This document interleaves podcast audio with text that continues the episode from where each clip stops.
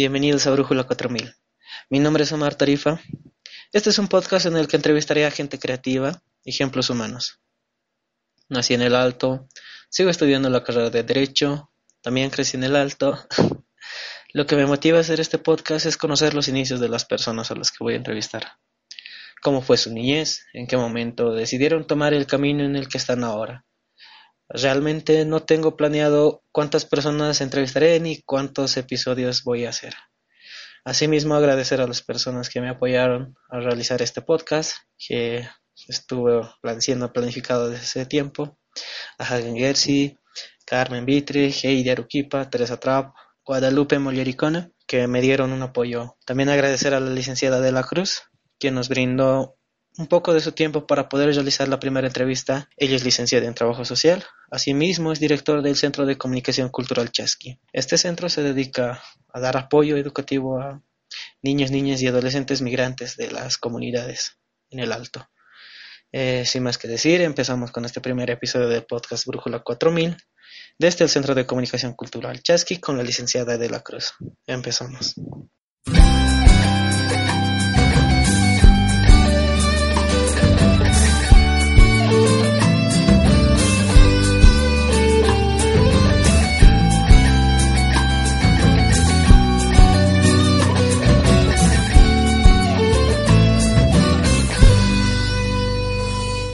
Qué, digamos, en aquí les decimos tíos, ¿no? Mm. Tías en el centro de comunicación. Mm. Eh, no sé si nos puedes decir eso.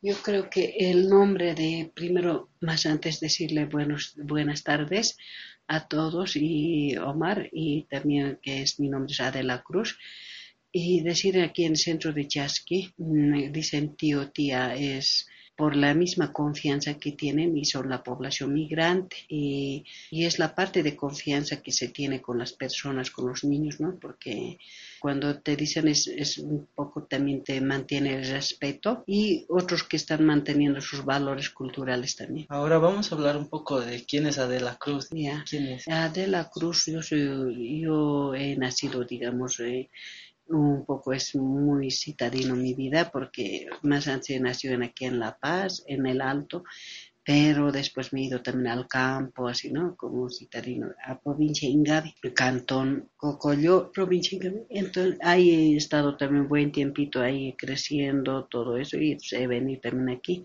Y más que todo también que, que es la manera de que en las comunidades no hay colegio, es ahí sí hay es solo primaria, ¿no? No hay secundaria, entonces por esa razón uno quiere superarse, quiere quiere seguir más, entonces por eso más que todo también hemos vuelto a migrar también a La Paz y crecimos aquí, he crecido también ahí he vivido, he estudiado, pero no siempre así como en un colegio, no en colegio nocturno, ¿no? La misma situación económica, pues que, que se hace en colegio nocturna, terminé y después empecé a estudiar la universidad, ¿no? Es las que me ha impulsado para estar también en universidades, la discriminación que existía en ese momento, porque todos queríamos superarnos y dos cosas, ¿no? Uno es discriminación y otro también era, digamos, ¿no? Que las mujeres no podían estudiar, ¿no?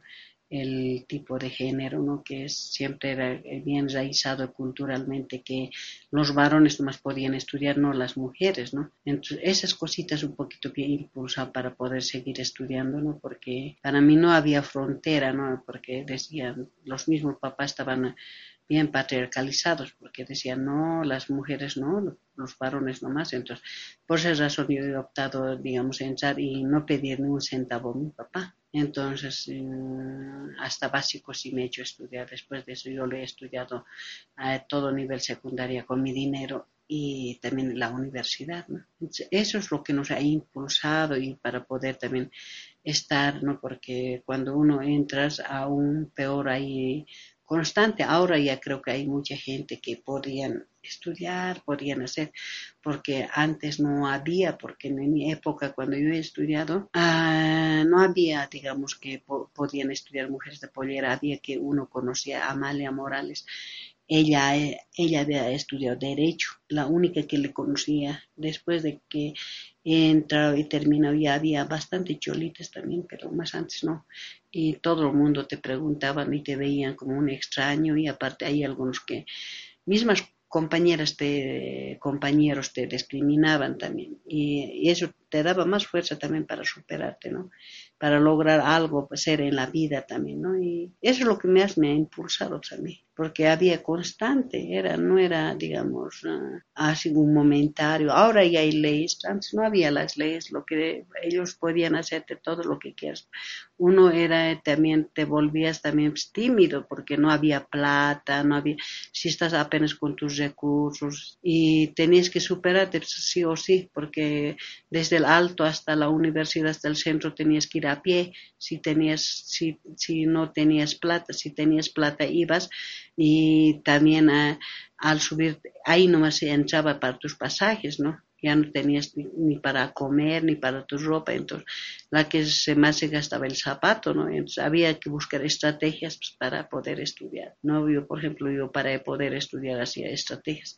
De mi casa salía con zapato hasta la Vallivian, de la Vallivian para bajar todo eso hasta el centro con Ahuarca. Después recién me ponía en la Plaza San Pedro, cerca a la universidad, y ahí me ponía mi zapato y entraba a la universidad para ¿no? y ese esa era la forma de tener esa voluntad pues a veces no tenemos voluntad pero hay que seguir esa voluntad para poder estudiar. Yo pienso que es eso es muy importante no si no te superas tampoco no eres nada no porque ahora tienes conocimiento tienes, pero también tienes que velar en los demás, no solo quedarte en ti y pensar, no, ya me he superado nada, ¿no? Por eso también nace el chasqui, ¿no? Porque hemos dicho, hemos sido un compromiso social existía, ¿no? Por esos niños migrantes, por eso lucharemos con muchas instituciones que están en la ceja, en la ciudad, así hubiéramos estado también, pero nosotros hemos velado donde que no hay instituciones que realmente necesitan y por eso estamos ubicados en el que está tan alejado, tal vez y no hay por aquí instituciones y por eso estamos aquí trabajando con los niños, ¿no?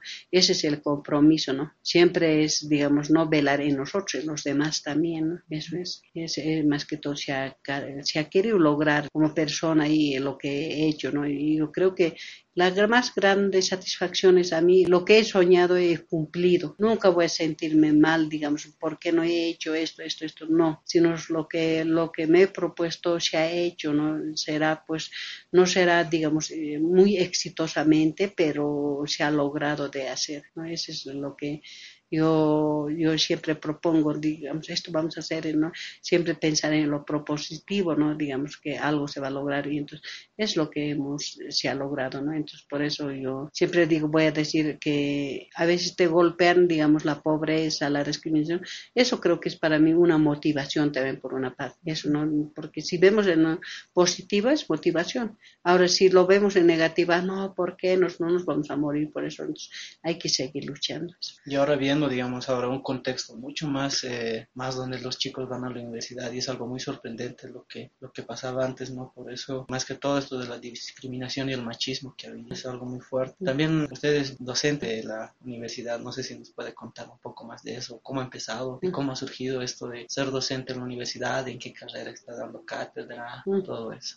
Ya, bueno, yo he empezado, digamos, ¿no? Eh, a mí era el compromiso de mí, era, no era siempre, digamos, de ganar, digamos, ¿no? Como ya trabajaba y todo, era ganar experiencia. A mí me encantaba ganar experiencia, no, no me fijaba en lo económico mucho, porque como era soltera no tenía muchas necesidades. Cuando uno trabaja ya tienes algo por lo menos para ayudar a tu familia y pelear por los niños. Entonces, eso es lo que yo hacía, ¿no? Cuando yo he trabajado yo con mi dinero, casi dos años he mantenido porque no pensé que no necesitaba, pero ya había un bastante demanda, por eso empecé a buscar financiamiento también. Por ganar experiencia yo he empezado a dar clases en la UPA, ya más antes, antes de la UPA estaba dando en la Universidad Tahuantinsuyo, era en Laja, entonces ahí iba los sábados, domingos, algún momento a apoyarles, así. me gustaba ganar experiencia, eso era, ¿no? La misión, la mirada, porque siempre me ponía en mi lugar, esa gente hay que ayudar a los más pobres, ese era en mi mente, ese no, no podías sacar, sino es, ¿no? Entonces fortalecer a esos jóvenes señoritas que son migrantes, ese, era mi fin. Entonces, por eso iba a apoyar, iba a dar clases, entonces, más era sobre las eh, herramientas técnicas de manejo de fichas, en eso estaba en Y posteriormente se abrió en el año 2000 la UPEA, entonces, ahí había conflictos y todo. Yo empecé a entrar en el 2002, que 2000 no empecé, porque los nuevos creo que han empezado. 2002 entré y dije, puedo enseñar porque no había sueldo, hasta ese momento no había para pagar, había división, todo entonces, no había docentes. Por esa razón me animé para poder apoyar a los jóvenes, a las señoritas y y era también en el alto, yo también soy del alto para poder apoyar más, más personas. Así empecé por ganar experiencia y desde ahí me quedé en carreras de educación. He estado dando hasta el 2008, 2008, 2008 también ya después empecé también el mismo año 2008 he empezado siempre era mi materia era investigación y daba investigación educativa, después daba también un año estaba dando alternativa, educación prácticas, eh, también era docente de práctica en educación, entonces, y yo creo que también eso me fortalecía por mi trabajo, porque siempre comparaba teoría y práctica, no realizarlo, ¿no? Porque uno, si tú no te fortaleces con, con textos, no te actualizas, entonces eh, parece, porque el contexto es eh, relativo, ¿no? Va cambiando, no es lo mismo de un año a otro año, entonces, eso es, eso era la mirada, entonces, por eso más que todo me gustaba la carrera de docencia y así sucesivamente me he quedado, ¿no? Hasta ahorita. Ahora estoy dando ya solo en trabajo social, que estoy con materia de tesis y grupo, porque es la práctica, es lo que manejamos aquí, grupo de jóvenes en sí, y también en la parte administrativa siempre estoy haciendo trabajos, artículos investigaciones. Por esa razón también doy la materia de taller de tesis y también me he especializado también en otras universidades privadas, como también en CPS me he especializado también en las partes de temática de investigación. por eso estoy, me gusta darnos para poderme actualizar. Este, y eso es lo más importante que se, se desarrolle.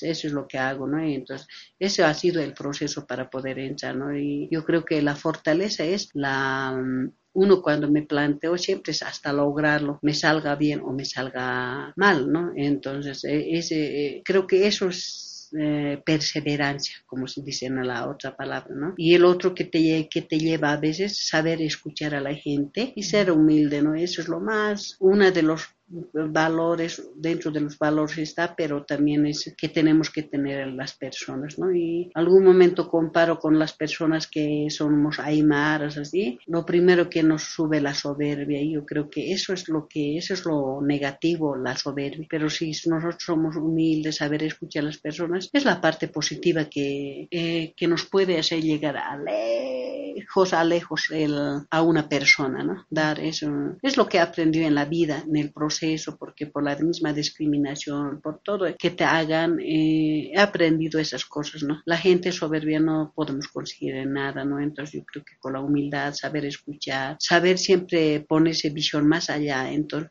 eso creo que te lleva más adelante también, ¿no? Y siempre también el compromiso, si nosotros hacemos, es tratar de cumplirlas, no dejarle de lado, ¿no? Otra, otra situación más, ¿no? Aparte de que eh, es una vida muy importante, ¿ves? Lo que tienen los jóvenes y la visión. Y el objetivo de este, de este, de este podcast siempre ha sido eso, ¿no? De que ah los jóvenes, niños, eh, jóvenes, adolescentes, mayores escuchen estos podcasts y vean que hay oportunidades y que si luchando podemos tener todo esto. Hay una, también usted es directora del Centro de Comunicación Cultural Chasqui y ustedes fundadora igual de, de este centro. ¿Cómo ha empezado esto del, del chasqui? ¿Hace cuánto tiempo? A ver, yo, yo he entrado al centro antes de estar en el, está, cuando estaba en colegio estudiando en nocturna. Ellos se reunían siempre, yo en ese momento trabajaba en Gregoria Paz, yo había empezado a trabajar con mis 14 añitos en Gregoria Paz. Y en, cuando hemos fundado ya teníamos más o menos, yo tenía casi entre 16 y a llegar a 17. Eh, cuando yo, lo, yo veía a ellos, a los compañeros, porque ellos eran de un solo promoción, pero siempre hacían análisis crítico, análisis, digamos, sobre la realidad del alto.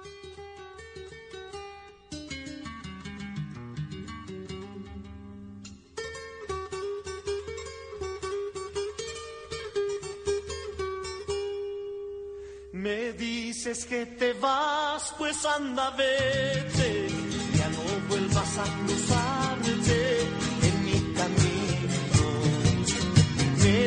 dices que te vas, pues anda, vete, ya no vuelvas a cruzar.